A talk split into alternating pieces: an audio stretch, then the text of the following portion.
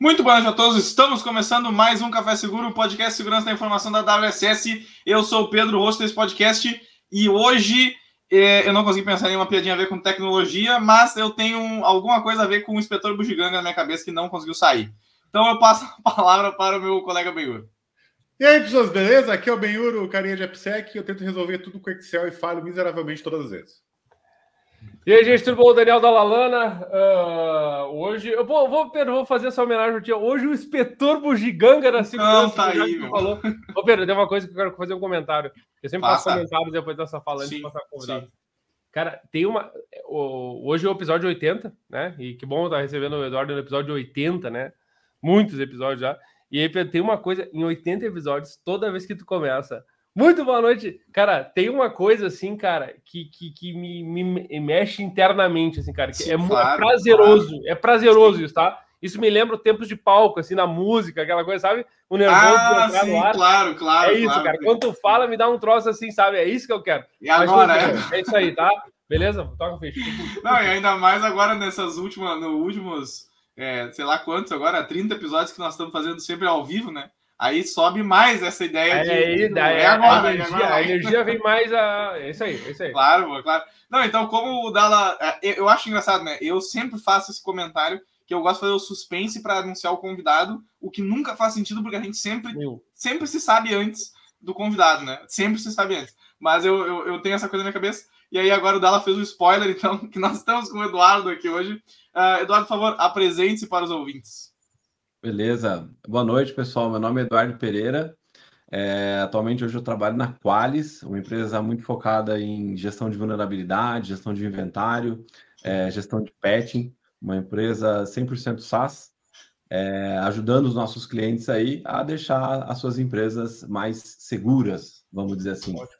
Eu estou trabalhando hoje como é, líder da equipe de pós-venda. A pós-venda dentro da, da, da Qualis significa todas as contas nomeadas. Uma vez que você se tornou cliente da Qualis, eu vou começar a gerir a sua conta e fazer um trabalho aí de Customer Success Manager, que você faça né, uso devido da, da, da ferramenta, uso integral, uso pleno da ferramenta e tire bom uso dela.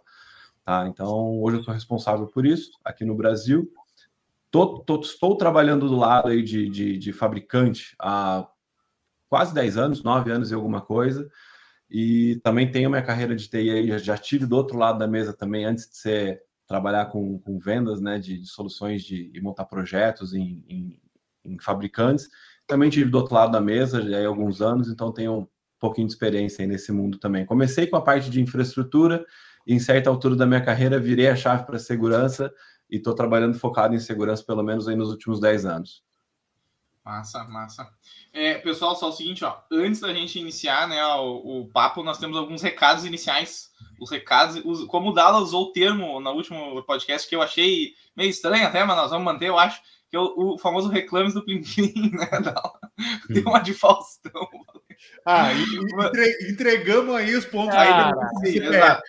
E aí é o seguinte, uh, então, uh, como vamos fazer os recados aqui iniciais, a primeira coisa que é importante a gente sempre lembrar, isso é uma, uma tarefa nossa aqui constante, eu diria, no, no podcast, é que nós da WCS não existimos apenas dentro dessa, dessas quatro barras aqui do, do podcast, certo? Não estamos apenas no YouTube e na Twitch uh, fazendo lives toda quarta-feira. A, a WCS é uma empresa maior, existe, nós atacamos várias áreas uh, da segurança da informação e, inclusive, a, a, com nossa, o, o, termo que o Dala adora usar, que foi, foi uh, descoberto, cunhado. não, mas cunhado não, eu não queria dizer cunhado, né? Porque não, não foi o caso. Lá, vamos lá. Mas que é o fractional CISO, né, Dala? Então nós temos ah, essa. Não, a gente é, é isso aí. A gente faz várias coisas legais na área de segurança. É isso aí. Exatamente. É como toda, e, toda empresa que quer o bem da comunidade, né? É e é exatamente o que eu ia dizer. Essa é a ideia de que na, o podcast aqui também, o Café Seguro, ele é um dos, dos das partes da, da WCS e nós aqui a ideia é trazermos a, a comunicação uh, da, com a comunidade da WCS para as pessoas que estão nos assistindo, certo? Então, a, com essa, esse recado inicial dado, eu passo a bola para o Dala dar o segundo recado. É, porque também tem uma coisa, que tu passou reto, mas eu vou fazer o papel aqui. O então, volta. Seguinte, nós estamos no YouTube, nós estamos na Sim. Twitch e nós estamos, obviamente, no Spotify há bastante tempo. Aliás, estamos também é, em vídeo no Spotify. Olha é verdade, a direção ligou essa a função. fez A direção fez é essa menção. Então, eu quero dar esses é recados aí, então estamos aí. E, claro, toda essa, essa graça aqui também acontece porque a gente tem o apoio de muita gente legal, que, aliás, quem está nos assistindo, óbvio, né? Quem é, a galera de que sempre assiste live manda pergunta. Aliás, hoje é o espaço para mandar pergunta. O Eduardo tá aí para isso. O Eduardo é um cara bom para fazer pergunta, tá? Esse é o cara, é, é convidado bom para fazer pergunta. Uh, mas também aos nossos patrocinadores queridos, o patrocinador del Core nesse momento, o X-Lab Security, nosso querido Maurício e Lisandra, sempre ligados Sim. conosco, né? Sim. E breve novidades, deixa para lá. Deixa, mais do que isso não dá para e é isso, Pedrão, tá? E aí eu vou te dizer mais, o, o, o Pedro, eu posso fazer as honras da casa e lançar? Pode, pode. Eu tava com uma engatilhada aqui, mas tu não, pode fazer. Nem por pergunta, mas Eduardo, tu, tu já, já me instigou com uma, uma coisa clássica que a gente viveu, a gente vive, o Pedro vive também. Bah, Benhur, Benhur não diretamente na WSS, mas já, Benhur eu tenho certeza já viveu, que é o seguinte, Eduardo, tu falou assim, ó, do pós-venda, né?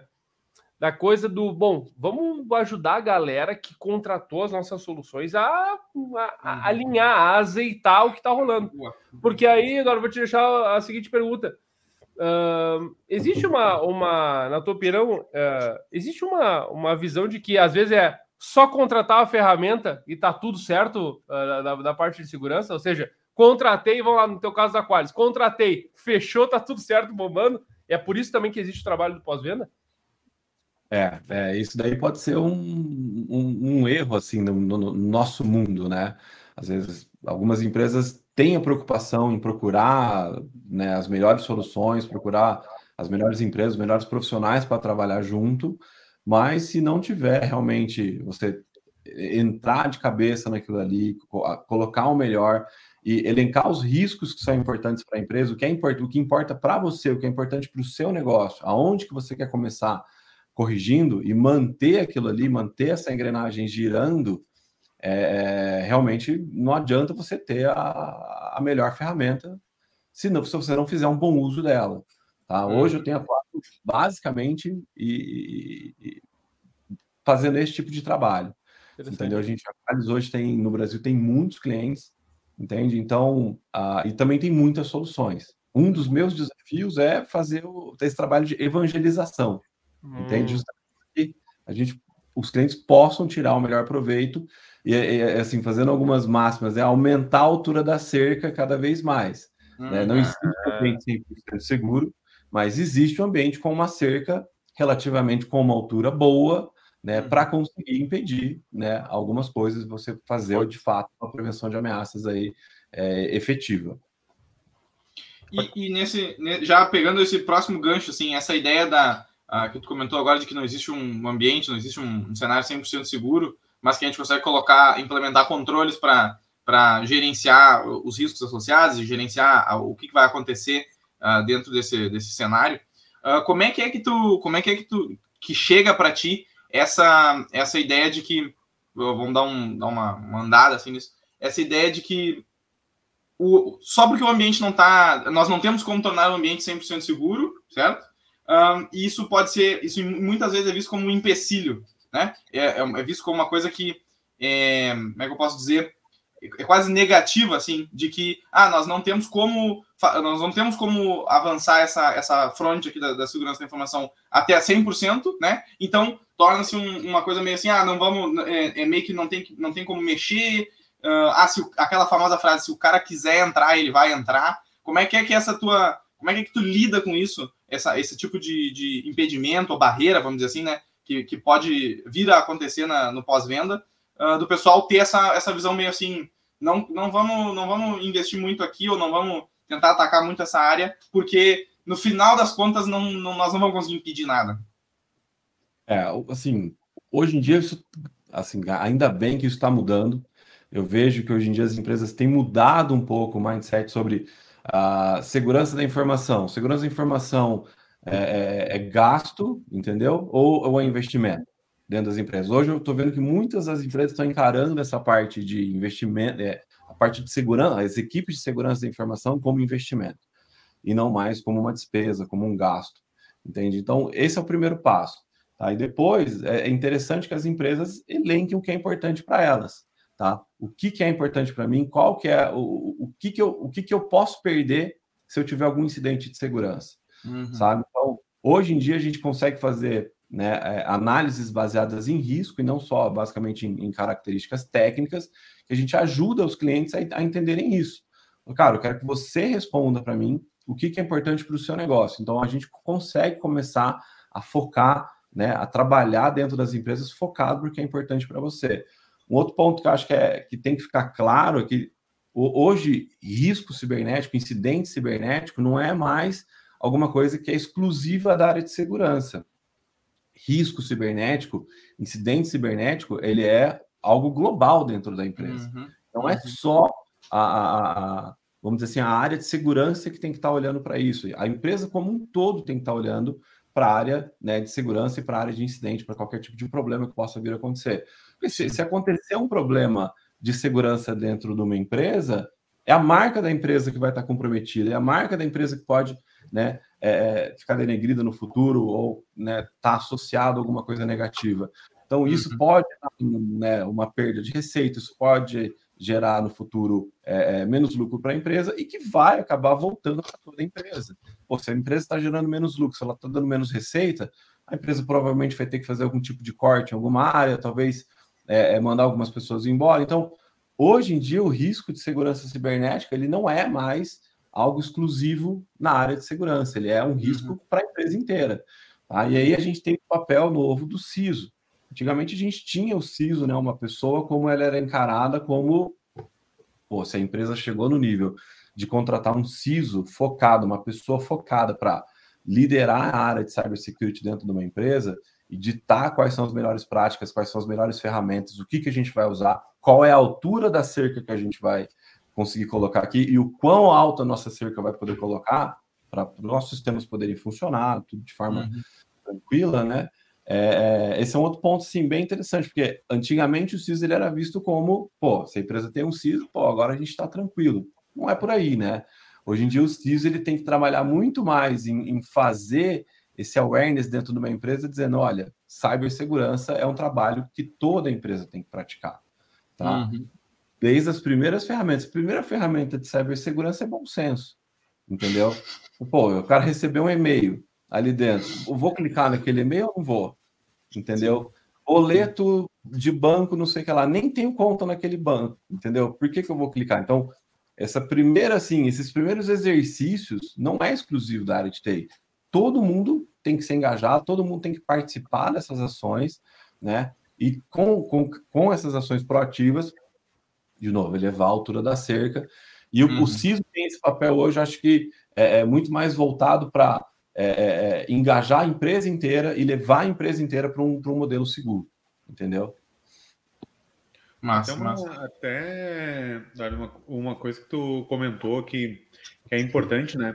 E a gente até chegou a comentar em outros episódios que é Poxa, se você tem lojas físicas, você investe em segurança física das suas lojas porque você entende os riscos que você tem nelas. Agora você está num ambiente virtual, você não investe na segurança do ambiente é. virtual, né? Então uh, ainda falta levar ter um entendimento mais unificado com uhum. relação com relação a isso, né? Então, quando a gente uhum. fala do físico, aquelas uh, as mentes às vezes um pouco mais trabalharam por mais tempo, passaram algumas mudanças no mundo, elas ainda têm uma certa resistência, né? E aí, trazendo também essa pergunta para ti, como que é lidar com múltiplos tipos de personalidade, múltiplos tipos de modos de enxergar a segurança? Uhum. Uh, o que que tu enxerga que é mais fácil hoje? O que que tu enxerga que é mais difícil hoje dentro das empresas na hora que tu vai trabalhar esse conhecimento com eles? Quais são os pontos que hoje mais são mais desafios, assim? Ah, eu, eu acho que eu, hoje, assim, é, um dos meus principais desafios é, é de mostrar para as empresas o gap que existe entre a área de TI e a área de segurança, tá? É, basicamente, a área de segurança, ela vai fazer todo um trabalho preventivo, né? Em se falando já de gestão de vulnerabilidade, gestão de inventário. Então, a gente vai inventariar todo o nosso parque, se você não inventariar o, todo o seu parque, você, se você não consegue ver, então você não consegue proteger. O que não pode ser visto não pode ser protegido. Então, primeiro passo para um programa aí né, é, de segurança seria realmente você conhecer o que você tem dentro do seu ambiente, estar tá com tudo inventariado, saber quais são as versões que você tem, sistemas operacionais, softwares, e aí você sabe, baseado nisso, né, ter um programa de gestão de vulnerabilidade. Pô, eu sei quais são as vulnerabilidades que existem dentro do meu ambiente hoje, eu sei quais são as vulnerabilidades que existem nas minhas aplicações hoje, baseado nas versões, nos, nos tipos de arquitetura, né, aonde que está posicionado, tá? Então, que risco que isso representa para a minha empresa. Uhum. E aí, a equipe de segurança acaba fazendo um bom trabalho, pega toda essa inteligência e faz o handover para uma equipe de infraestrutura. Tá? Esse uhum. gap que existe entre as duas equipes talvez seja hoje o, o, o maior desafio que eu vejo hoje dentro das empresas. Tá? Obviamente que eu falo com muitas equipes, eu falo com muitas pessoas diferentes, eu falo desde com analistas até com C-level, e claro que a gente sempre tem que afinar a viola ali, né? achar o melhor, é, é o melhor discurso para a gente falar com a audiência correta, uhum. mas no fim do dia, o desafio principal que eu tenho visto hoje é, é isso, encurtar a distância entre essas equipes. Tá? Não adianta o, o trabalho, por exemplo, que, a, que eu ofereço para os clientes, que ficaria muito focado com a parte de, começaria com a parte de segurança, tá? A gente descobre tudo, a gente passa exatamente, faz um raio-x da empresa, eu falo, você está seguro aqui, você não está seguro aqui. Se a gente aplicar, fazer uma análise de gestão de vulnerabilidade, num programa de gestão de vulnerabilidade baseado em risco, é aqui que você tem que começar. Tá? É aqui que isso aqui é o que é importante para o seu negócio. Vamos começar corrigindo isso daqui. Quando é feito handover para uma equipe de infraestrutura, tá? É, é, aí eles têm que começar o trabalho de pegar isso daí, imputar provavelmente algum sistema né, para aplicar SLA, para aplicação de PET. Tá? A aplicação de PET realmente não é um negócio simples, tá? Então, esse é um outro grande desafio dentro das empresas. Manter o seu ambiente seguro, manter o seu ambiente atualizado, parece um negócio simples, tá? Mas quem, quem aqui nunca viu aquele balãozinho assim? É, é, quem está usando o sistema operacional Windows, por exemplo, atualização do Windows. Atualizar agora? Quem nunca clicou naquele botão assim, ó, postpone, faz daqui quatro horas, entendeu? Se a gente mesmo faz, imagina no, no, no, no, no, no empresa que tem 10 mil máquinas para administrar e ela tem que tomar decisão por essas 10 mil pessoas. Uhum. E aí a gente tem servidor envolvido, obviamente que o servidor tem uma política completamente mais restritiva em relação a botar ela, em relação a instalar um patch. Esse patch vai ser compatível com a aplicação que está rodando nesse, dentro desse servidor. Esse patch vai ser disponível com a versão né, das, das, dependências que a minha aplicação precisa, Java, tal, tudo né, na, na, parte mais básica mesmo, é, é, isso vai funcionar? Pô, se isso não funcionar, vou ter que fazer rollback. Então, esse, esse espaço que existe entre você descobrir um problema dentro da sua empresa, você corrigir um problema dentro da sua empresa, hoje uhum. eu vejo que é o principal desafio. Uhum. Hoje eu trabalho ativamente com as empresas para diminuir esse tempo entendeu? Do, de quando um problema é descoberto, quando uma vulnerabilidade é descoberta, até que essa vulnerabilidade seja corrigida. O, e... o... Ah, deixa eu, deixa eu ir, deixa eu ir, deixa eu ir, até porque ah, me deixa assim, pô, não, velho, é isso aí lá. Eu, é eu no futebol, né, cara? É, não, tem, tem, que, tem que cuidar para não criar aquela situação assim que é o, o, o, deixa que eu deixo, né? O cara vai assim, não, mas eu, e aí para, e aí todo mundo fica assim. Ô, ô, ô, Edu, aqui assim, ó, a gente tu, tu ainda não, não tá conhecendo agora, a gente tem uma empresa fictícia aqui que é a Pedrur. Todo episódio a gente quase fala Sim. sobre ela, que é, obviamente, a, ah, é? nosso, aos nossos sócios aqui, Pedro e Benhur, né? Sim, sim. Uh, e aí eu, eu fiquei pensando assim, ó, uh, já que tu falou, né? Olha só quanta coisa rica tu falou, né? Isso é, até tava. Mesmo agora mandei o link do, do episódio, porque para uma pessoa aqui que eu, que eu sei que, que vai que seria muito interessante de escutar, porque tu falou em três frases, acho que muitas coisas importantes aí para a área. Mas, Edu, uma coisa que eu fiquei pensando assim, ó, é, pensando em tudo isso, né? Pô, gerenciamento de patch, gerenciamento de vulnerabilidade, gerenciamento de ativo, uma caçambada de coisa que todo mundo falou. Os CISOs têm que fazer, mas as equipes de segurança, as empresas, todo mundo vai, vai ter que fazer de alguma maneira. A pergunta que eu te faço é, pensando em soluções, né? Porque a gente sabe que soluções não faltam, a gente mesmo né? Teve, uhum. teve presente no evento lá no, no Mindsec, a gente viu várias soluções, não, não, não, faltam.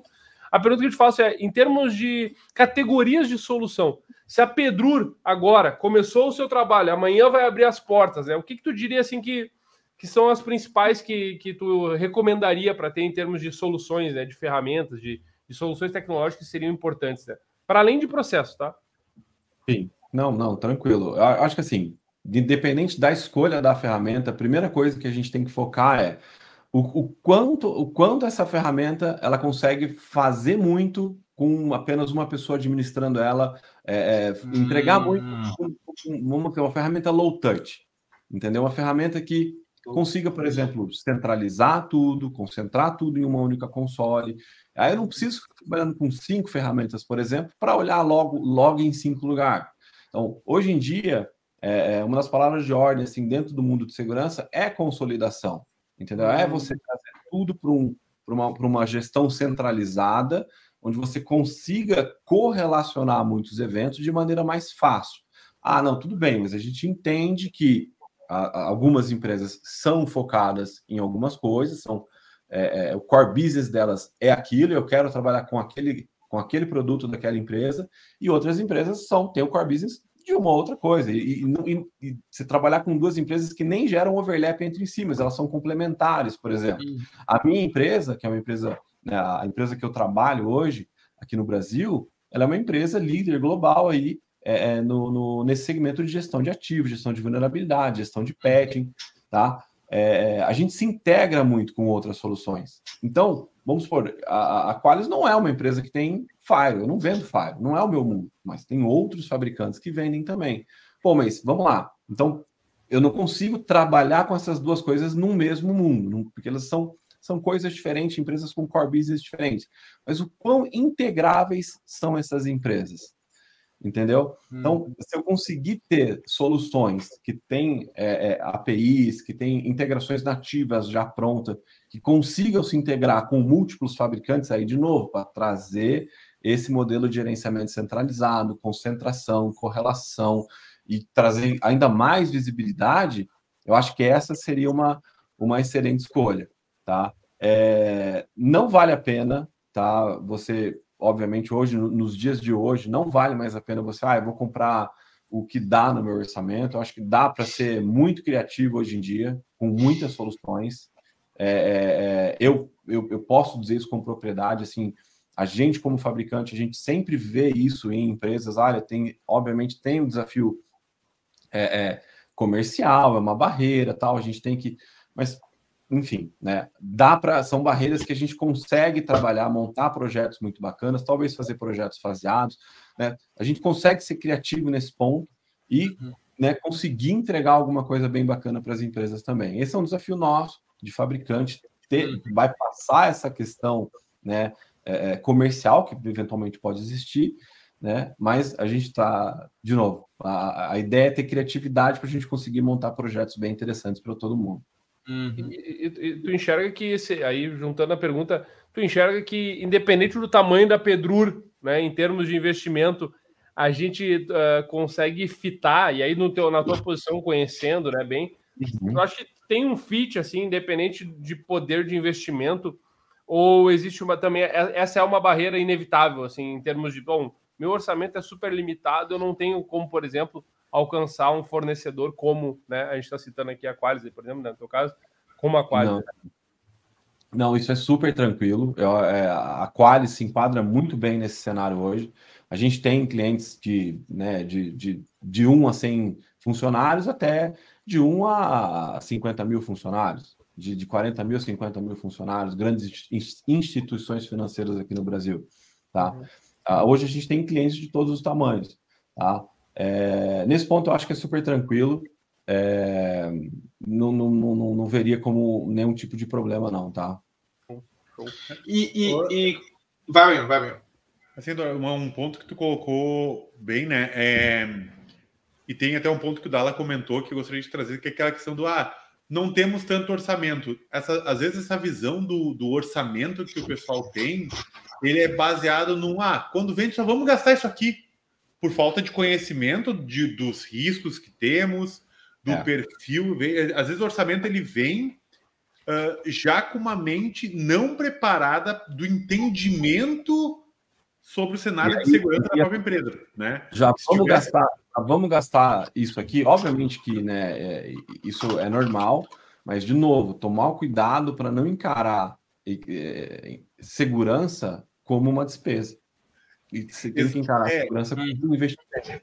Uhum, uhum. É, não vou gastar tanto com, com essa solução. Eu, tenho, eu vou investir tanto. Tenho esse, esse meu budget aqui, tá separado, vou investir tanto nessa área. Mas tem um ponto legal, cara, em falar assim, empresa pequena, que empresa pequena pode sair na frente, é, é, é, diferente de uma empresa grande, que ela pode nascer certo, nascer no molde. Hum, legal, legal.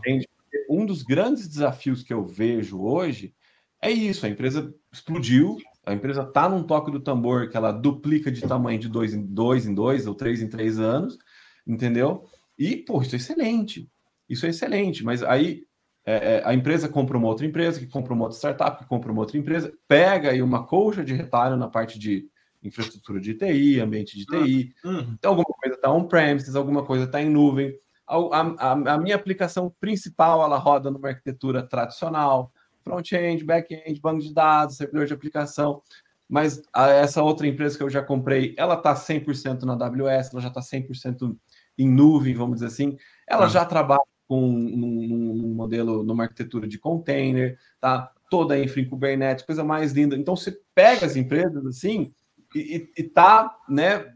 Tem um pouco de cada coisa, entende? Aí você fala, pô, então vamos lá. Esse é um grande projeto, esse é um grande desafio, porque a gente tem vários tipos de arquitetura, tecnologia, verticais diferentes, áreas diferentes para integrar e para aplicar segurança em diferentes camadas. Se você tem uma empresa correta, e de novo, por mais que você não queira, não queira investir muito naquele momento, você tem a oportunidade de nascer a empresa tá, da maneira correta. Uhum. Fala, pô, se eu tenho essa opção, eu tenho essa opção, ó, vamos, vamos, vamos, vamos optar por uma opção que seja escalável, que seja integrável, que seja mais fácil da gente conseguir lá na frente, entendeu? Quando eu duplicar, triplicar de tamanho, quando a gente comprar outra empresa, ou quando outra empresa comprar a gente, que seja, entendeu? A gente já tem tudo meio que pronto, uma solução já feita numa arquitetura mais moderna, integrável, é, enfim, eu acho que é, independente se a sua empresa é pequena ou não, o importante é uhum. é fazer as coisas da maneira correta desde o começo, não pensar, ah, eu sou pequeno, não vou me preocupar uhum. com segurança agora. Não, se preocupe sim, né? Em todos os momentos. E, e nesse, nesse contexto, já uh, pegando não a empresa, essa empresa que começou certo, mas a empresa que nem tu comentou antes, que era uma coxa de detalhes de múltiplos tipos de, de aplicações diferentes, que funcionam em arquiteturas diferentes, e normalmente tem aquela inércia, assim, né, de, ah, do, do, da movimentação interna da empresa. Como é que é que é uma, uma estratégia que tu usa, assim, uma coisa bem daí do Eduardo, assim, uma coisa bem pessoal. Como é que é uma estratégia que tu usa para abordar esse tipo de, de contexto, principalmente quando tem aquele discurso assim, tipo, ah, não, não, isso aqui não vai funcionar aqui, não. Aqui não vai ter como a gente fazer isso desse jeito. Não, não, não. Como é que é que tu dá umas voltas assim no pessoal para conseguir. Não, ó, vamos, vamos fazer aqui, ó. Vamos fazer bonitinho aqui desse jeito, que aí vai dar certo, não vai dar problema daqui a duas semanas, entendeu? É. Cara, assim, eu sou uma pessoa muito prática, entendeu? Quem, quem já trabalhou comigo viu assim que eu aposentei o, o, o PowerPoint há muito tempo.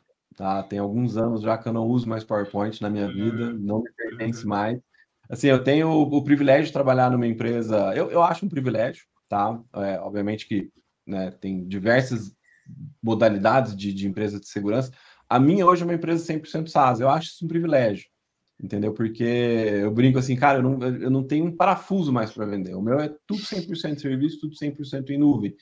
Então, é, é, acaba que eu, seja, eu sou uma pessoa muito prática e, e aposentei o meu PowerPoint, então assim, a, a, como eu vou é cara, eu vou no ao vivo, eu vou no freestyle, eu mostro, entendeu? Ah, isso aqui não vai funcionar, não, mas vem aqui comigo. Deixa eu te mostrar aqui ao vivo por que, que isso aqui Nossa. pode funcionar. E por uhum. que, que isso daqui é, é, pode ser um problema, entendeu? Lá na uhum. frente. É, ou então, assim, ter. Eu gosto de ter coisas prontas, sabe? Múltiplos cenários, múltiplos tipos de demonstração pronta, até uhum. para eu poder vestir o sapato do cliente, entendeu? Não, mas olha só, eu tenho aqui um cenário muito parecido com o seu. Se a gente conseguir, né, aquele negócio, uma imagem fala mais que mil palavras. Então, se eu conseguir mostrar para ele alguma coisa prática, alguma Sim. coisa ao vivo, tá? Eu acho que isso hoje faz toda a diferença. Tá? As pessoas, assim, a gente veio numa, né, numa fase de, de, de, de pós-pandemia, que pô, tudo foi feito, né? Agora perdemos um pouco esse ao vivo, esse uhum. negócio. Então, assim, as pessoas estão cansadas de ficar só olhando PowerPoint, apresentação, isso, isso, aquilo.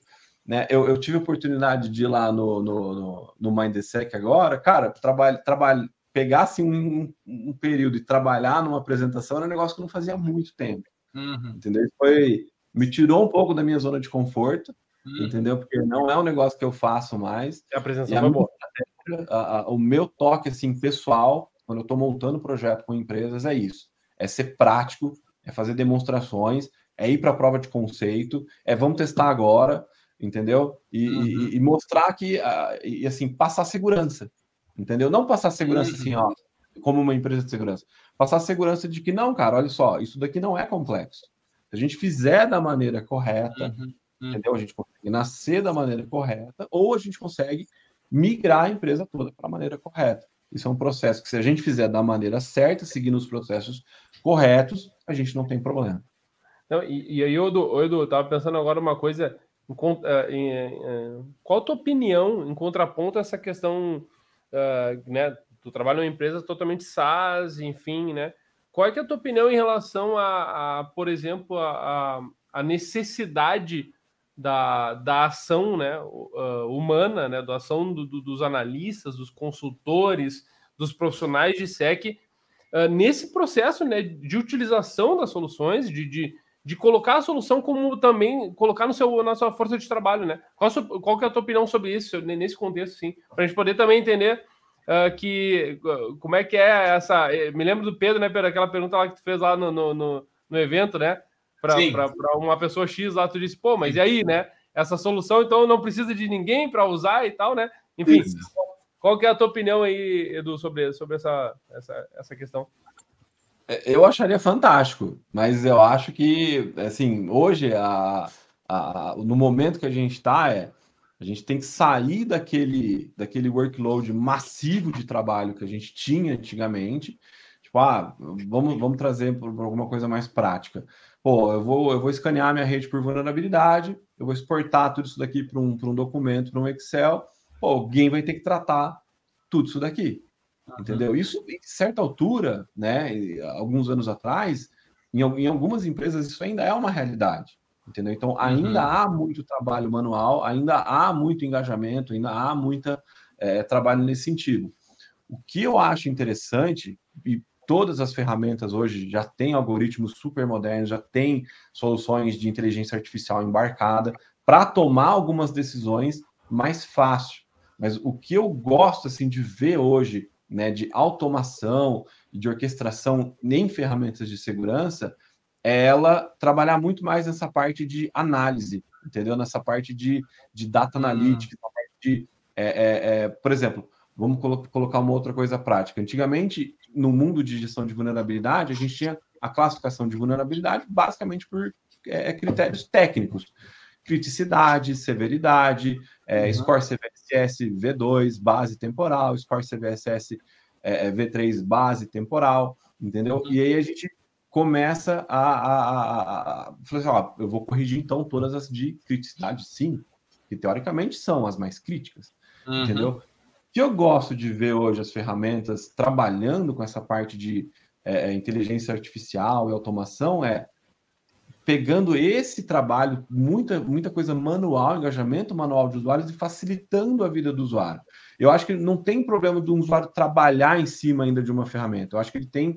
O problema hoje é ele trabalhar muito. A ferramenta exigir uma customização muito alta, exigir uhum. muito tempo para ela decolar, para o cara conseguir tirar proveito tá? ter um retorno da, da própria ferramenta. Uhum. Eu gosto, hoje, né, a gente não faz mais só essa classificação baseada em características técnicas, a gente aplica né, um algoritmo, a gente aplica alguma coisa e eu aplico contexto. Então, o que eu gosto de ver as, as, as, as ferramentas fazendo hoje, a Qualis é um excelente exemplo disso, é a gente começar a aplicar contexto nas ferramentas. É a gente uhum. começar a trabalhar com essa inteligência artificial fazendo, por exemplo, elencação de risco dentro do meu ambiente.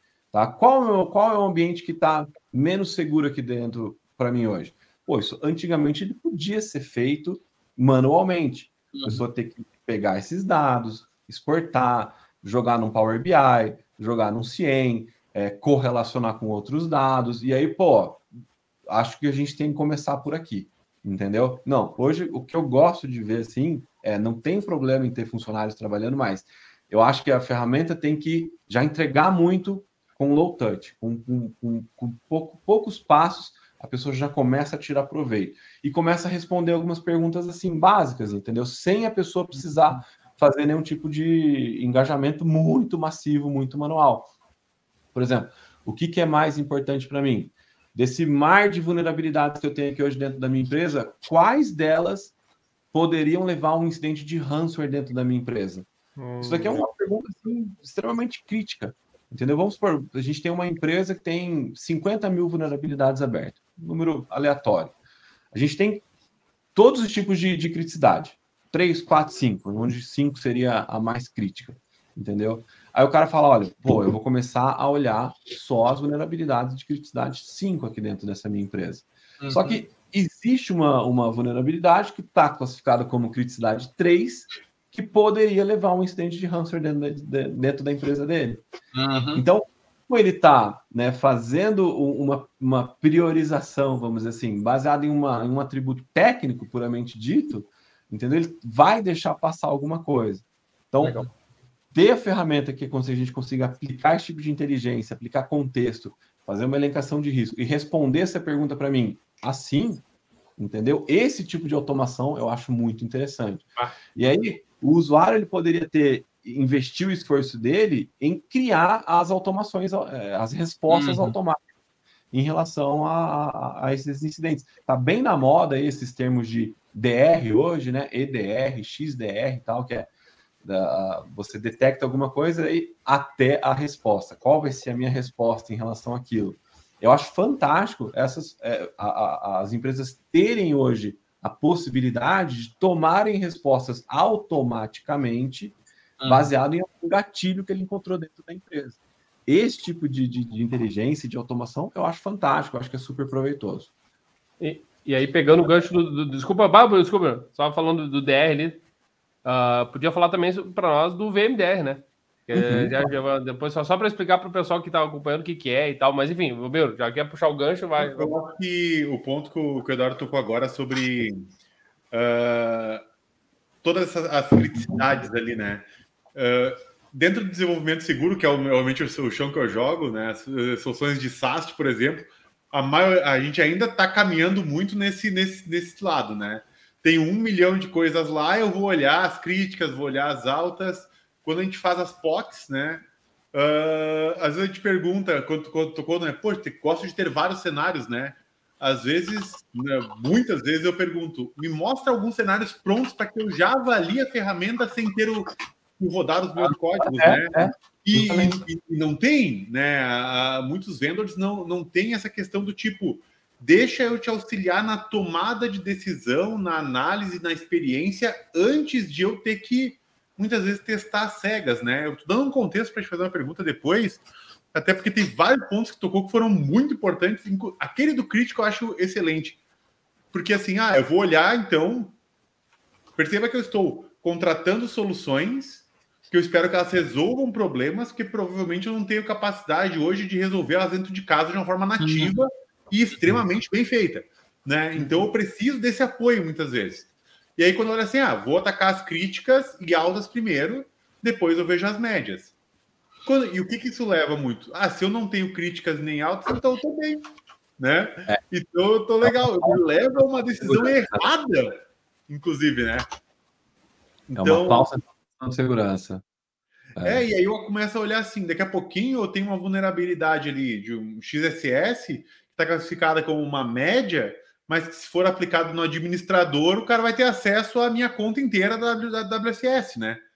Da, da, da, da Pedrur, da, da minha conta da Amazon, minha conta da Azure, minha conta da Qualys, enfim.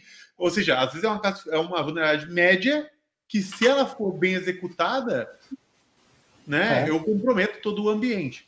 E aí o que. Uh, quando tu começou a, a, a trazer o ponto, né? Da tomada de decisão, né?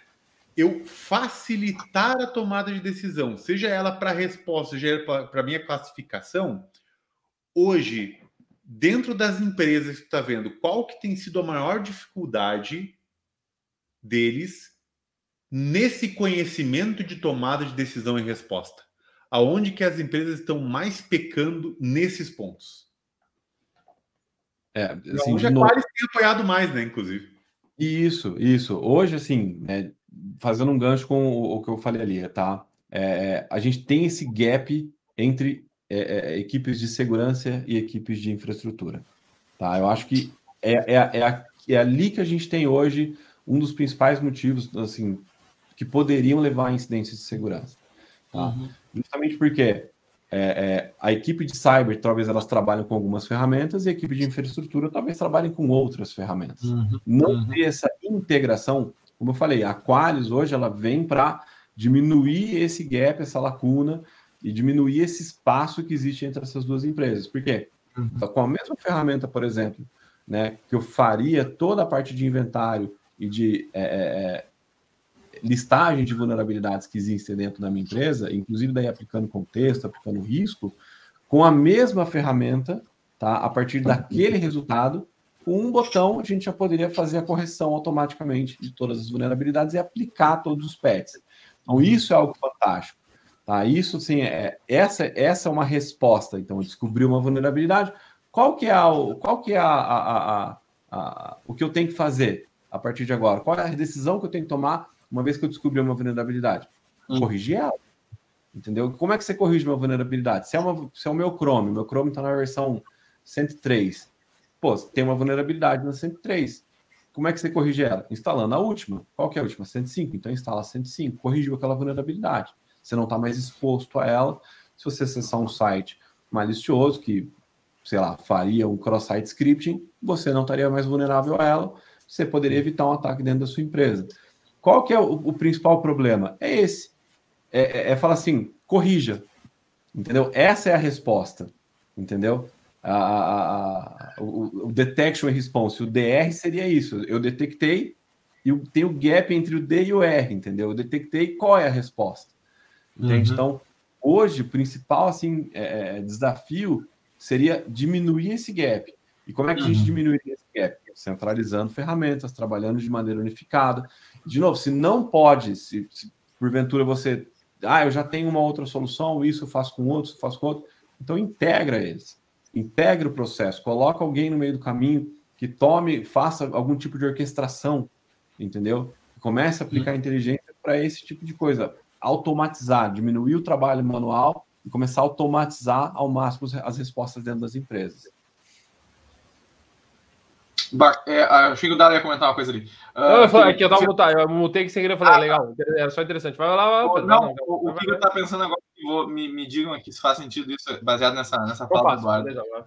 Ah, então já não faz antes de eu falar. Valeu, então acabou, abraço. Não, não, não, é essa ideia de integrar, né, de trazer uh, partes diferentes da empresa. Nesse caso, nós estamos falando especificamente da a, a, a, a TI, né, a infraestrutura com a, com a segurança da informação.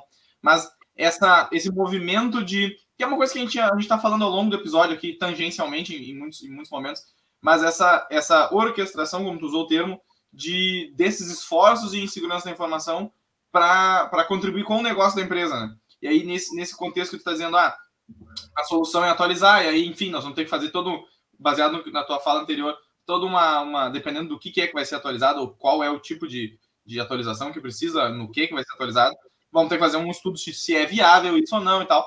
E aí, a, a, a, não sei se é uma pergunta, mas um, um, comentário acho que poderíamos correr nessa, nessa linha é como é que a gente faz essa, essa, essa mão, essa, esse malabarismo de vamos ter que conversar com o pessoal da, desse setor, o pessoal daquele setor, o pessoal do outro, do marketing, do não sei o quê. Nós vamos ter que. Ah, tem gente aqui que não, não, não entende exatamente do que é que nós estamos falando. Ah, porque o pessoal, enfim, não, não é a área deles isso aqui. Como é que nós integramos o estudo para. Ah, beleza, agora a gente consegue fazer uma. Uh, estruturar essas ações de segurança para. Vamos estabelecer um processo para fazer esse tipo de atualização no, no, no, setor tal. Ou vamos uhum. botar uma, uma ferramenta que resolva esse problema aqui no setor de XYZ, que não tem a ver com, com tecnologia da informação necessariamente, saca? Essa ideia, assim, como é que faz isso? Ouve a... Alô? Eu? Eduardo travou. Acho que o Eduardo caiu. O Eduardo caiu na hora que ele ia responder. A pergunta veio como um DDoS. Né? Ah, acho que, é, eu, eu, eu... Voltou, voltou, voltou, acho que voltou. Não, voltou, voltou, não, não, voltou, chegou, voltou. Aí, voltou, voltou. É uma... Pode seguir ele, Eduardo. Se ele conseguiu pegar, ouviu a pergunta, Eduardo? Não, tipo, estamos, isso, ó, ouvintes, ouvintes telespectadores, isso é o famoso problema do ao vivo. Estamos tendo problemas de connections ao vivo aqui agora. Mas tu sabe que se não fosse ao vivo ia dar a mesma coisa. Ia dar a mesma coisa, exatamente. Eduardo, estamos te ouvindo do além, assim, tu está tentando chegar aqui na gente. Aliás, não, já que falou da, da voz do além, enquanto ele estava falando, assim, para quem sugestão de série aí, The Midnight Club, nem on Netflix, tá? O Clube da Meia-Noite, da mesma produção do, do A Maldição da Casa Rio e do. Ah, ô Pedro, se tu não viu isso, o que, que tu tá olhando na TV, cara? É, o que, que, tu, que, que tu olha na TV? Tu deve estar tá olhando na TV é, na, na, TV é que, né? Há anos eu acho que eu não vejo na voltou, TV. Edu? Acho que o Edu voltou agora, agora está bem. Tá bem. Eu, eu tô ouvindo vocês, o papo tá ah, tá bom aqui, eu não Não, nós estamos falando aqui da série. Vai lá, Pedrão. Tu não, mas... Pedrão, tu reconstrui toda a pergunta de novo. Toda a pergunta de novo, não. não toda não, toda não. É, é integrar o, as esforços de segurança com múltiplos setores diferentes que não tem necessariamente a ver com TI. É, acho que é o seguinte: tem muitas, muitas áreas que, que você vai ter que tomar essa decisão por elas, entendeu? É, algumas coisas a gente vai ter que fazer é, é de forma generalista para a empresa inteira. Obviamente uhum. que o que causa, o que causa menos impacto, que não né, atinge ali o dia a dia deles operacionalmente, para também não, não, não, né, não causar nenhum é, malefício no dia a dia do funcionário. Mas, uhum. por exemplo, uma ação que a gente pode fazer é, é, é, automatizar, por exemplo, deixar todas as aplicações de dentro, as aplicações de uso mais corriqueiro, sempre atualizadas. Isso é muito tranquilo da gente conseguir fazer hoje, alcançar e já eliminaria boa porcentagem, por exemplo, de vulnerabilidades encontradas dentro da sua empresa. É algo que você pode tomar uma decisão para aquele usuário, entendeu? Porque você pode fazer tudo isso daí, por exemplo, remotamente, identifique a vulnerabilidade, já corrija a vulnerabilidade para ele. Eu não vou dar a opção dele escolher aquilo. Ele, em background, vai, estar tá, vai deixar o ambiente dele atualizado. Então, é, é, o que é tranquilo, assim, o que não exigiria, por exemplo, a gente fazer um teste, um QA antes a gente implantar alguma coisa, é, é, eu acho que a gente pode tomar esse tipo de decisão, mas, obviamente, isso não se aplica a toda empresa. Eu não uhum. posso pegar. Inclusive, ontem teve o. o não, na terça-feira passada teve o patch user da Microsoft, né? Você não vai pegar aquelas dezenas, às vezes centenas de vulnerabilidades que eles lançaram no último patch user e falar assim, ó, pega o servidor de produção do nosso e-commerce, do nosso do nosso app principal aqui que a gente Troca usa. a versão do Java. É, atualiza tudo. Não, isso a gente não consegue fazer. Mas o que, o que, que dá para fazer com essas ferramentas de gestão centralizada é, cara, vamos subir num ambiente de QA, vamos testar, vamos atualizar, vamos ver o comportamento. E aí, para a gente pegar e clonar esse job e, e aplicar para um ambiente depois massivamente em produção, é muito uhum. simples. Uhum. Entendeu? Então, por mais, de novo, por mais que tenha um tipo, qualquer tipo de esforço né, de alguma pessoa trabalhando com aquilo ali, mas para depois, para ele replicar para a empresa inteira, é, é, é, acho que esse que é o ponto, entendeu? A gente começar a fazer as coisas cada vez mais low touch, cada vez que dê menos trabalho para o profissional e conseguir uhum. fazer muita coisa com, é, é, com poucas ações, com poucos cliques, vamos dizer assim.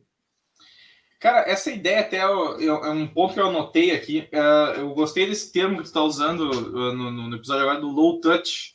É, é, como é que eu, eu, queria que tu explorasse um pouco essa, essa noção assim com a gente, porque eu achei muito, muito interessante sim, essa ideia de a, a, a, ferramenta ou a solução, enfim, qualquer o que, o que quer que seja, né? Ela ter, ela prezar por essa característica de uh, uma vez que a gente estabeleceu a, a, a, estrutura aqui dela, né? E ela tá rodando e tá funcionando, o, o que a gente precisa fazer são ajustes finos, assim, em direção é. do que está acontecendo. Eu achei interessante esse conceito, assim, que a, a ferramenta prezar por isso, saca? Eu gostei desse é. É, então, eu, assim, eu trabalho hoje então, com, com uma ferramenta muito bacana indo nessa direção. É, por exemplo, um, um, conceito muito bacana é um, um único agente para tudo. Eu sou uma empresa de SaaS, uhum. eu tenho solução de inventário, eu tenho solução de gestão de vulnerabilidade, eu uhum. tenho é, ferramenta de patching, eu tenho ferramenta de hardening, tá? Para é, é, scan de compliance, por exemplo, dentro da minha empresa, que é um tema super importante também, principalmente empresa de capital aberto, que tem que prestar conta para o investidor, ou instituição uhum. financeira que tem que prestar conta com PCI, né? Tem que é, fazer scan, um scan ASV de PCI, fazer uma certificação, tá? Então, por exemplo, eu tenho várias, eu falei várias frentes aqui que a gente tem que atuar, tá? O que, que seria uma, um approach no touch nesse sentido? Com um único agente, entendeu? Um único agente eu vou fazer inventariar a minha máquina, eu vou escanear por vulnerabilidade, eu vou fazer aplicação de patch e eu vou fazer é, aplicação de controle, tá? Então, é, essa parte de hardening também é, é uma coisa que eu vejo assim, é, até fugindo um pouco assim da, da, da, pergunta, mas eu achei interessante o gancho. Eles começam fazendo assim, a base de tudo de novo é, é você ter conhecimento, ter visibilidade do que tem dentro da sua empresa. Então, é um, é um bom programa de inventário tá, uhum. dentro da sua empresa. É, e aí depois você começa a procurar por vulnerabilidade, procurar por problemas dentro da sua empresa. Eu vejo que depois que as empresas passam, né, começam, estabelecem um programa de gestão de vulnerabilidade efetivo, o próximo passo, que não menos importante, seria um programa, por exemplo, de hardening, tá? Porque é, é, uma coisa tem que ficar clara assim também, né? Algumas vulnerabilidades, elas são um para um. É uma vulnerabilidade, eu tenho um patch para corrigir ela.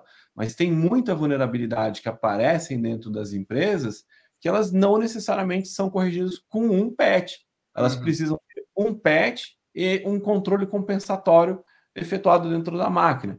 Esse uhum. controle compensatório pode ser qualquer coisa, pode ser é, é, uma chave de registro, pode ser habilitar alguma feature, pode ser aumentar uma criptografia, qualquer coisa, mas que não é basicamente já está lá na sua máquina. Você só precisa fazer um controle, alterar algum controle dentro da sua máquina. Talvez algumas vulnerabilidades você não vai corrigir ela, mas você vai mitigar ela. Entendeu? Hum. Pô, eu, eu, eu, habilitando essa flag aqui no meu registro do Windows, eu aumentando essa criptografia, pronto, eu anulei aquela vulnerabilidade. Porque ela explora uma falha com aquele outro controle que estava, que eu acabei de superar ele.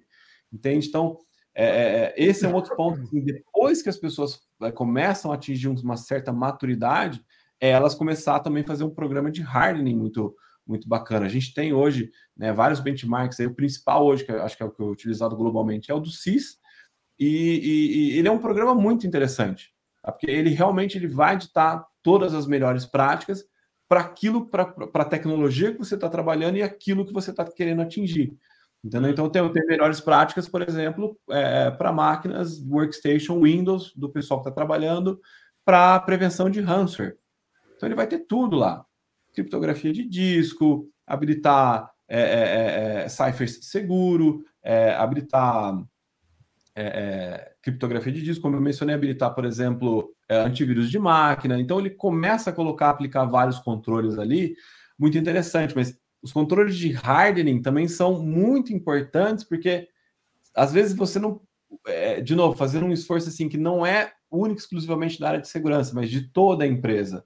Entendeu? Ah, o benchmark do CIS fala que a senha do Windows tem que ser alterada de três em três meses. Se, se tiver alguma senha local, por exemplo. Uhum. A é a mesma coisa, tem que alterar de tempos em tempos aquela senha. Se você não alterou, você tem que ter um benchmark que você consiga medir aquilo ali. Falei, pô, hoje talvez a minha empresa não esteja seguro, não é nem pelo ponto dela ter vulnerabilidade aberta, é por falha de controle. Entendeu? É, é coisa que a, a, gente tem que atuar diretamente na máquina do usuário. E, de novo, se a gente conseguir ter uma solução, que a gente consiga fazer correção de hardening, correção de vulnerabilidade, tudo em uma, em uma única ferramenta, low touch, aí, com um único agente, eu não precisar instalar vários agentes para atingir várias coisas diferentes, uhum. tá? É, é, essa é uma grande vantagem, tá? Eu, é, eu recomendaria ir nessa direção. Pô, mas com um único agente eu consigo fazer isso, isso, isso, isso, isso, isso. Se o seu fabricante falar, não, a gente tem um agente para isso, isso aqui a gente. Uhum. A gente tem uma outra empresa que a gente trabalha ali junto, isso aqui você instala esse outro aqui, aquela outra você instala. Pô, isso aí já ficou complexo para mim. Aí já Mas começa. A máquina tem que ter 24 GB de RAM. É, é, aí já começa a ter todos aqueles desafios e falar, pô, não, não, não, não, não tá no, no, nos nossos entregáveis aqui, tipo, a gente não tem capacidade operacional para entregar tudo isso daqui. Mas é eu tenho 20% do meu parque é Mac.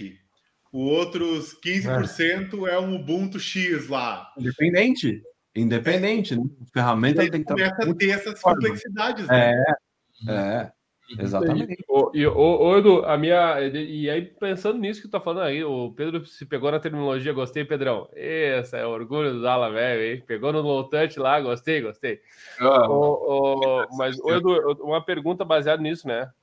O que que tu imagina, o que que tu tem anseio, assim, de olhar para o futuro, assim, para os próximos anos, né? Não, não tão distante, talvez, em termos de, de, dessa evolução dessas soluções, né? Porque, afinal, tu está dentro de um contexto do, né, de uma marca importante, né, de uma indústria uhum. importante, com soluções importantes. E, assim, vamos para onde, assim, na tua perspectiva, assim, a tua opinião pessoal, assim, o que que tu acha que a gente pode ainda caminhar com mais força uh, em termos de, de soluções, né, de, de serviços também, uh, software as a service. É, eu acho que hoje, assim, a, a tendência é a gente começar a ter aplicações é, cada vez mais modernas, com arquiteturas mais modernas, então sair de uma arquitetura tradicional, ir para uma arquitetura é, containerizada, é, sabe? Você começar a migrar as aplicações de um tipo de arquitetura para outro. Isso eu estou vendo, assim, dentro das empresas é, a grande maioria dos, do, das empresas que eu trabalho são instituições financeiras. Então, assim, pelo menos nesse, nesse ramo, eu vejo eles fazendo essa parte de modernização tá, de aplicação, de infraestrutura, indo para um modelo mais escalável, indo para um modelo mais integrável com outras ferramentas. Escalável, acho que é a, é a palavra de ordem hoje, quando a gente fala é, em ferramentas. Então, eu vejo muitas ferramentas indo para o mundo de SaaS, justamente pra, pela facilidade de, de escalar uma ferramenta, entendeu? Antigamente uhum. tinha toda para pegar servidor de e-mail, né? Independente de qual fabricante que você escolheu, pô, você tinha o seu servidor de e-mail, você tinha que eram verdadeiros cavalos ali, né? É, é, é banco de dados, é, é, é storage, muito, muita coisa pesada ali para um serviço que é hoje em dia assim é tão básico para gente, né? E hoje em dia a gente migra tudo isso para um serviço SaaS, para um serviço em nuvem. Em um hum. dia você faz uma migração inteira de uma empresa dessa para um serviço SaaS e se aposenta tudo aquilo que você tinha dentro do seu data center. Então, acho que hoje a tendência é isso, é você migrar para aplicações mais modernas, com arquiteturas mais escaláveis. O, a, a gente pegando né, pro, no, no mundo de, de aplicação, sair de uma arquitetura tradicional e ir para um mundo é, containerizado ou para um mundo serverless, eu acho que esse é o futuro de aplicações modernas dia a dia de usuário, cada vez mais uso de aplicações SaaS, cada vez tirando esse, é, é, é, esse workload interno, esse trabalho interno, tá? E indo cada vez mais para soluções integráveis, escaláveis, né? E SaaS eu vejo que é o futuro mesmo. Ah, muito massa, muito massa. Massa, massa, massa. Pedro, isso é curioso, né? Curioso que isso se conecta com outros episódios que nós falamos sobre nuvem, falando sobre problemas em nuvem, desafios em nuvem, né? Que é essa ideia de que muito é, tem uma, um movimento de se fazer isso, né? De se, de se uh, é. continuar a, a, a, não só a infraestrutura física, mas a, a essa, essa centralização na, no local físico da empresa ou da organização, né? É, ele tem um, tem um movimento meio para se direcionar para fora. Eu acho interessante assim, analisar é, isso. Dá para fazer para frente. É falar uma linguagem, né? É falar uma linguagem só, né? Porque pensa, uh, quando fala assim, ah, estamos na AWS e usamos Kubernetes. Uhum. Cara, é uma linguagem que tu consegue jogar para o mundo, né? Em vez de tu não venha cá e aprenda como a minha empresa é, do meu jeitinho, não sei o quê. Tu demora muito para conseguir profissionais, demora muito é. para escalar isso, e a retenção do profissional o, e o êxodo deles são muito doloridos, né? É. Então, até inclusive pela necessidade desse profissional querer estar apto para o mercado como um todo, pela sua carreira, né? E aí, vendo isso em escala, uh, e acho que o, que o no, no, ponto pessoal, a escala, né? Então, por exemplo, antes eu tinha, ah, isso aqui só roda no Windows Server 2016. Agora eu preciso escalar para três, eu preciso de três servers, três licenças, três pessoas, às vezes, para. Tu escala tudo, né? Tu escala a operação, a complexidade, a integração, a disponibilidade, tudo de uma vez só. E tu indo para o é. modelo SaaS, tu pergunta: consigo escalar? Pra... É, acho que é essa a beleza do modelo Kubernetes hoje. Ele é o melhor exemplo disso, né? Antigamente, para você, pô, estamos tendo mais usuários na nossa aplicação, pô, eu vou ter que trocar o servidor, pô, vou ter que aumentar o cluster, vou ter que comprar ferro, né? Investir em silício ainda, entendeu?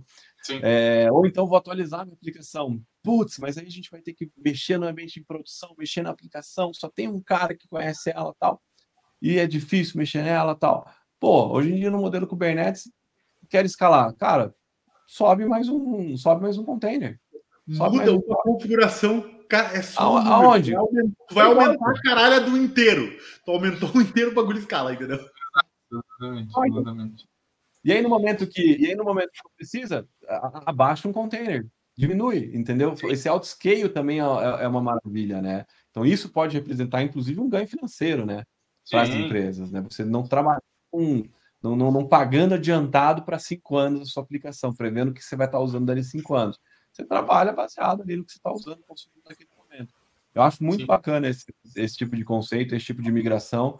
E eu vejo cada vez mais, assim, eu tenho feito muito projeto com para mente de container, aplicação de segurança para mente de container, e, e, e aplicando segurança para o que, o que é mais assim que eu, que, eu, que eu tenho gostado muito de ver é, é as empresas aumentando a maturidade e não só aplicando segurança em um único ponto de uma esteira de desenvolvimento de aplicação, por exemplo. Eu acho que é muito interessante hoje essa movimentação de você começar a aplicar segurança em todas as etapas de construção de uma aplicação. De quando ela está ainda numa esteira CICD, de quando, por exemplo, falando né, do, do ambiente de container, de quando você pega essa imagem e, e, e comita ela, faz o upload dela para algum registry, para algum repositório, e aí para quando você vai subir um container puxando aquela imagem, e aí depois você pode fazer, inclusive, aplicar segurança em, em container runtime security, que a gente chama, né? Que é você aplicar segurança para o container que já está rodando. Então você consegue pegar todos os pontos da esteira e aplicar segurança de fato. Então, isso eu acho também sensacional. É, é, uma, é uma tendência, entendeu? Hoje, assim, as empresas não, não, não, não vêm mais só para a gente, para assim, ah, eu preciso saber se a minha aplicação está vulnerável ou não. Aí Antigamente tinha um conceito de dash, ele ficava muito limitado. Assim, ah, minha aplicação subiu, eu escaneio a URL externa dela agora e desculpe se ela tem, se ela está vulnerável ou não. Ah, mas vamos olhar mais para o baixo nível, entendeu? E se a gente conseguisse, por exemplo, em vez da sua empresa, da sua aplicação ficar vulnerável depois que ela foi para a produção, uhum. e se antes dela entrar para a produção, na própria esteira ali, vamos supor que o cara está usando um Jenkins da vida para compilar as imagens dele, para buildar as imagens dele, e ali ele já tem uma baseline se, quando ele vai lá, build, não, putz, não passou no, no, no baseline que, que Cybersecurity definiu. Não posso comitar essa imagem aqui. Então, se, e se parar o processo ali? Entendeu? Então, cada vez mais essa movimentação indo para processos mais seguros e aplicação de segurança em múltiplas etapas, né, é, é, é muito bacana de se ver também. E, e, engraçado que, um comentário rápido, isso retorna para uma coisa que a gente estava falando antes, né? De começar bem, começar certo, né? A coisa é. se iniciar do, no, no, caminho certo é muito mais fácil do que sobe Exato. a aplicação e depois a gente vê o que, que a gente faz. Vai, agora, depois a gente faz. Eu acho engraçado isso, que os assuntos eles, se, eles são meio cíclicos, assim, né? Eles meio se conectam. É, até até aquela questão, né, de. Nossa, agora fazer um throwback violento aqui, mas foda-se, vamos lá. Aquela questão do segurança é. É, é, é caro, é custoso, não sei o quê, mas ao mesmo tempo, muitas vezes ela é caro porque a gente não sabe muito bem avaliar e sai gastando desenfreadamente sem um bom entendimento, né? Então, é, é caro porque gastamos sem estratégia gastamos sem esse gap de ver realmente o perfil de risco, de entender aonde são os pontos melhores aqui dentro, né? E aí sai a rodo gastando dinheiro em tudo que é lugar, na tentativa de ah, não tem que cuidar lá, ah, não tem que cuidar aqui, ah, não tem que cuidar ali. E aí, quando tu começa certo entendendo o perfil da tua empresa, entendendo as etapas que tu tem, deixa de ser essa gastação desenfreada sem essa garantia, né? Sem essa, com essa, toda essa obscuridade do, olha, estamos investindo 50 milhões, mas eu não sei. Sim. Porque está sem estratégia, é, né? É, é o equívoco de liderança que a gente tinha antes, né? Eu falei que o, que o papel do CISO hoje nas empresas que ele precisa ser reformulado, né? Uhum. Um equívoco de, segura, de segurança que a gente tinha antes é o CISO previne ataque. Não, o CISO gastou 50 milhões ali numa ferramenta. Isso vai prevenir ataque. Não, não quer dizer que eu gastei 50 milhões numa ferramenta se ela não for. Connections novamente. Hoje, integralmente, né? E isso pode ser um problema. Então, o CISO não previne ataque, o CISO facilita o gerenciamento de risco, tá? Uhum. Ou, né, um outro equívoco de liderança, o risco cibernético é um problema da equipe de segurança. A gente também falou isso. Não, risco cibernético é um risco de negócio, é um risco da empresa inteira. Todo mundo tem que estar engajado. E aí, de novo, né, fazendo até esse gancho com a aplicação agora.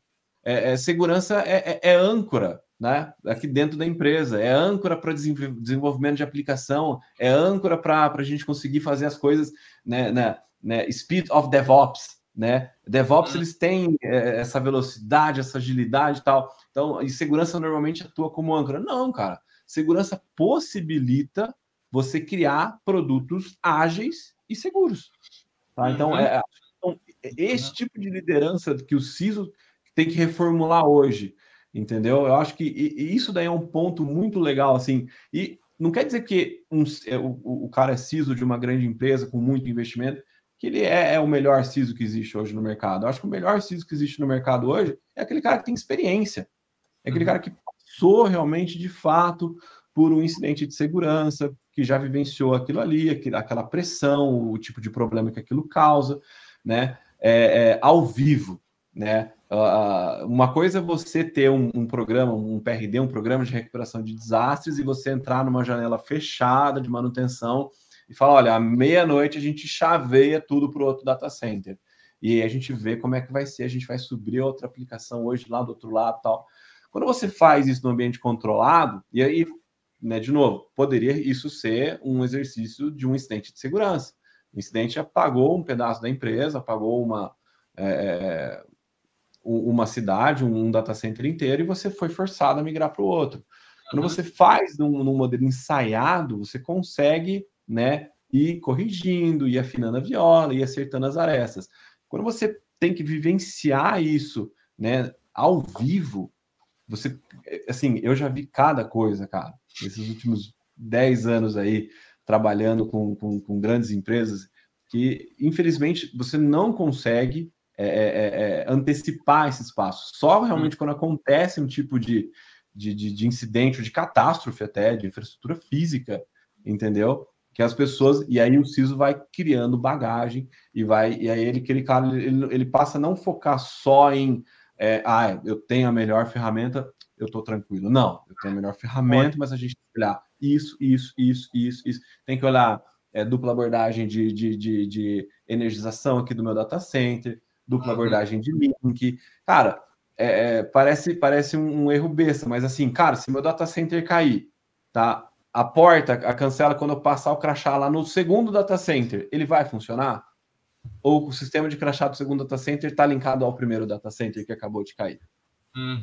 Cara, você perde tudo. Entendeu? Uhum. Então, não, isso não tem nada a ver com segurança, mas no meio do incidente de segurança, isso faz toda a diferença. Sim, claro. Muito claro. bom. Muito ah, bem, bom. Bem, bem, bem, esse conceito de você ser dono de alguma coisa, entendeu? É, é, isso é um desafio né, das empresas hoje, de você engajar os seus funcionários e colocar alguma coisa para eles e falar: você é dono disso daqui. Você é uhum. é dono do programa de gestão de vulnerabilidade. Você é uhum. dono uhum. dessa aplicação. Você é dono disso daqui. Tá? Quando, as, quando as pessoas têm uma visão de dono, tá? eu acredito que elas acabam tendo algum cuidado a mais, tendo, né? É, é, é, é diferente, entendeu? Pega, pegar um exemplo assim, uma vez, eu estava num, num, muitos anos atrás, é, quando começou esse negócio de streaming, estava no mercado com a minha família tal, de repente chegou uma notificação no meu celular é, é, dizendo que tinham estavam usando um login estranho tinha acontecido na minha conta do, do meu Netflix. Entendeu? Um cara falou assim: ó, um cara da, do Marrocos acabou de fazer o login com a sua conta do Netflix. falei, pô, que estranho, né? Como é que será que isso aqui está acontecendo? Cinco minutos depois chega um novo e-mail do Netflix, mais um, uma tentativa de login com a sua senha, vindo da Rússia agora. E aí na terceira chegou um e-mail assim, ó, veio uma terceira tentativa de login com a sua senha, a gente bloqueou a sua senha, você clica nesse link aqui, veio da, no meu e-mail, né? Uhum. E só vamos desbloquear a sua senha com com, com você agora fazendo esse, esse processo de segurança. Na hora, sim, me caiu a ficha. Eu falei, eu acho muito pouco provável que uma empresa assim do tamanho do Netflix não não estava sabendo de nenhum incidente, ter tá, tá envolvida em, em nenhum incidente desse tipo né, de, de, de um dump, de um banco de dados de usuários, usuário e senha, por uhum. exemplo, os clientes. O que pode ter acontecido aqui? É, essa mesma credencial que eu usei em algum outro site, casou o usuário e o e-mail. O outro site provavelmente tinha uma segurança muito básica, foi invadido, ele pegou e aí o cara começou a tentar em vários serviços, entendeu? Opa, Sim. Netflix funcionou com esse usuário e senha que a gente tinha, Sim. entendeu? Naquele momento eu falei, cara, é, eu preciso começar a, a, a, a, trazer e colocar, imputar segurança mais até nas minhas coisas, entendeu? Uhum. Naquele dia eu falei, cara, eu cheguei em casa, troquei todas as minhas senhas, coloquei duplo fator de autenticação em tudo, SMS, é, é, Google Authenticator, hum, vai, assim, elevar a segurança, eu elevei e fiz um investimento há muitos anos atrás num cofre de senha desses que a gente usa, assim, que ele gera senhas uh, que é, parecem hashes, entendeu? Sim. E senha diferente para todos os sites. Entendeu? Então eu, eu trouxe aquilo para mim. Eu, eu passei por uma experiência, me senti lesado, falei, pô, alguém usou, alguém conseguiu se logar com a minha credencial, entendeu? Ele tá certo que não tem nada demais ali dentro, mas o cara viu alguma coisa pessoal minha, entendeu? E aquilo uhum. me incomodou demais. Então, eu passei por, desde aquele dia, com, eu elevei a altura da minha cerca, né? É, é, é, eu, eu, comecei a ter muito, eu nunca mais tive nenhum evento de, de, de, de segurança pessoal, entendeu? Sim, Mas por quê? Passei por um negócio, tive uma visão de dono e falei, cara, vou ter que investir, não vou ter que gastar num cofre de senhas, vou ter que colocar, vai dar um trabalho toda vez assim que eu tiver que mudar alguma coisa, me logar em um lugar, vai dar um trabalhão, mas uhum. tá aí, ó, tenho, tenho, fico mais tranquilo, não tenho nenhum tipo de problema. Acho que eu, a mesma analogia vale assim, entendeu? O CISO, ele, o CISO reformulado, ele trazendo também esse, esse conceito de dono de alguma coisa, ou, ou, ou é, é, delegando donos para dentro da empresa, e a empresa conseguindo engajar os funcionários para ter esse tipo de visão, para ter um cuidado extra com as coisas, é muito interessante, é muito válido também. Sim. Muito massa, muito massa. Pedrão, é, eu vou dizer, nós passamos varado da, da, de uma hora já. Ah, eu falo para uma caramba. Entendeu? Mas é isso aí que a gente quer. É Mas é quer. exatamente por essa razão que essa é só a parte 1. É, exato, é... exato, exatamente, exatamente. Mas, mas o Pedro, então, é, se tu me permite, tu ia fazer. É, é o que eu ia falar. Se agora vem aquele momento. Dala, Lana, temos alguns comentários finais a serem feitos? É, cara, são muitos comentários, mas vou tentar resumir tudo assim. O, o Edu, uh, disso que tu falou, achei que é legal, uh, até porque a gente vem falando há bastante tempo aqui, uh, aqui no, no, no, Café Seguro, né? Nada, nós, a WSS no geral, sobre a questão da. disso que tu falou, né? Uh, da, muito da gestão da SEC, assim, sabe? Muito da gestão uhum. das coisas. E como. Uh, isso é uma leitura, pessoal, depois desses, desses muitos anos aí na SEC, né? Como com o passar do tempo uh, vai ficando, tu vai conhecendo mais, vai se tornando um pouco mais apaixonante entender que, né, muito mais do que a área exclusivamente técnica, né, vamos dizer assim, né, a parte operacional da SEC.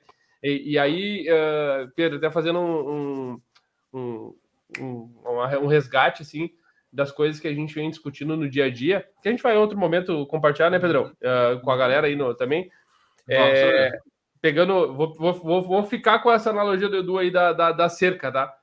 Porque essa cerca só consegue subir se tu tem algumas, alguma coisa para sustentar ela, né? A base dela, né? Então a gente tem vivido bastante isso Então, Edu, achei muito legal.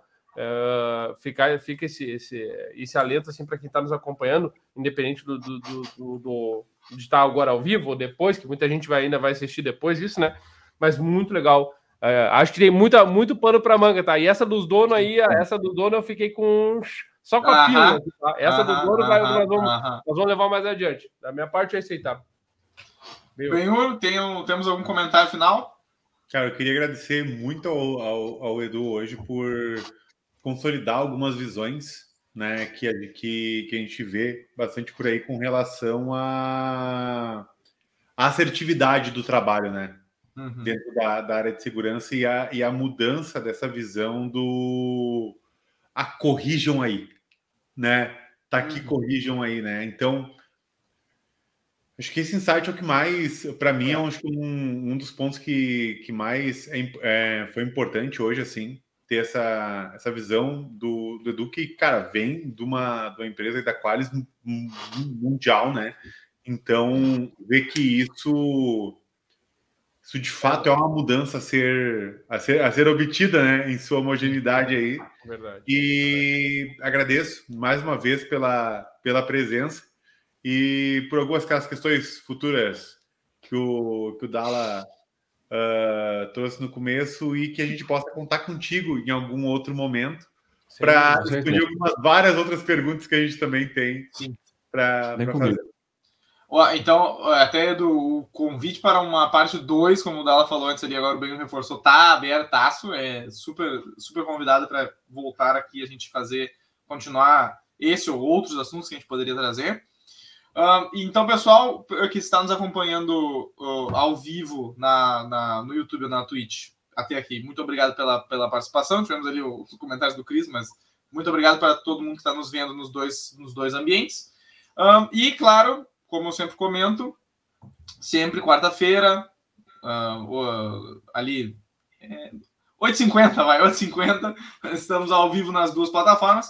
E é, é, é, eu acho que é um, vou, vou, botar um ponto, um ponto, um comentário meu aqui para aquele, aquela cerejinha em cima do bolo, assim, sabe? O, a, o laço assim do, do final Contigo, do, tu que manda. do presente. É o nosso rosto, é o cara. É o melhor que temos, cara. Não podemos é esquecer disso, cara. Vai. Não, o melhor, o melhor que temos, o melhor que temos, isso é certo.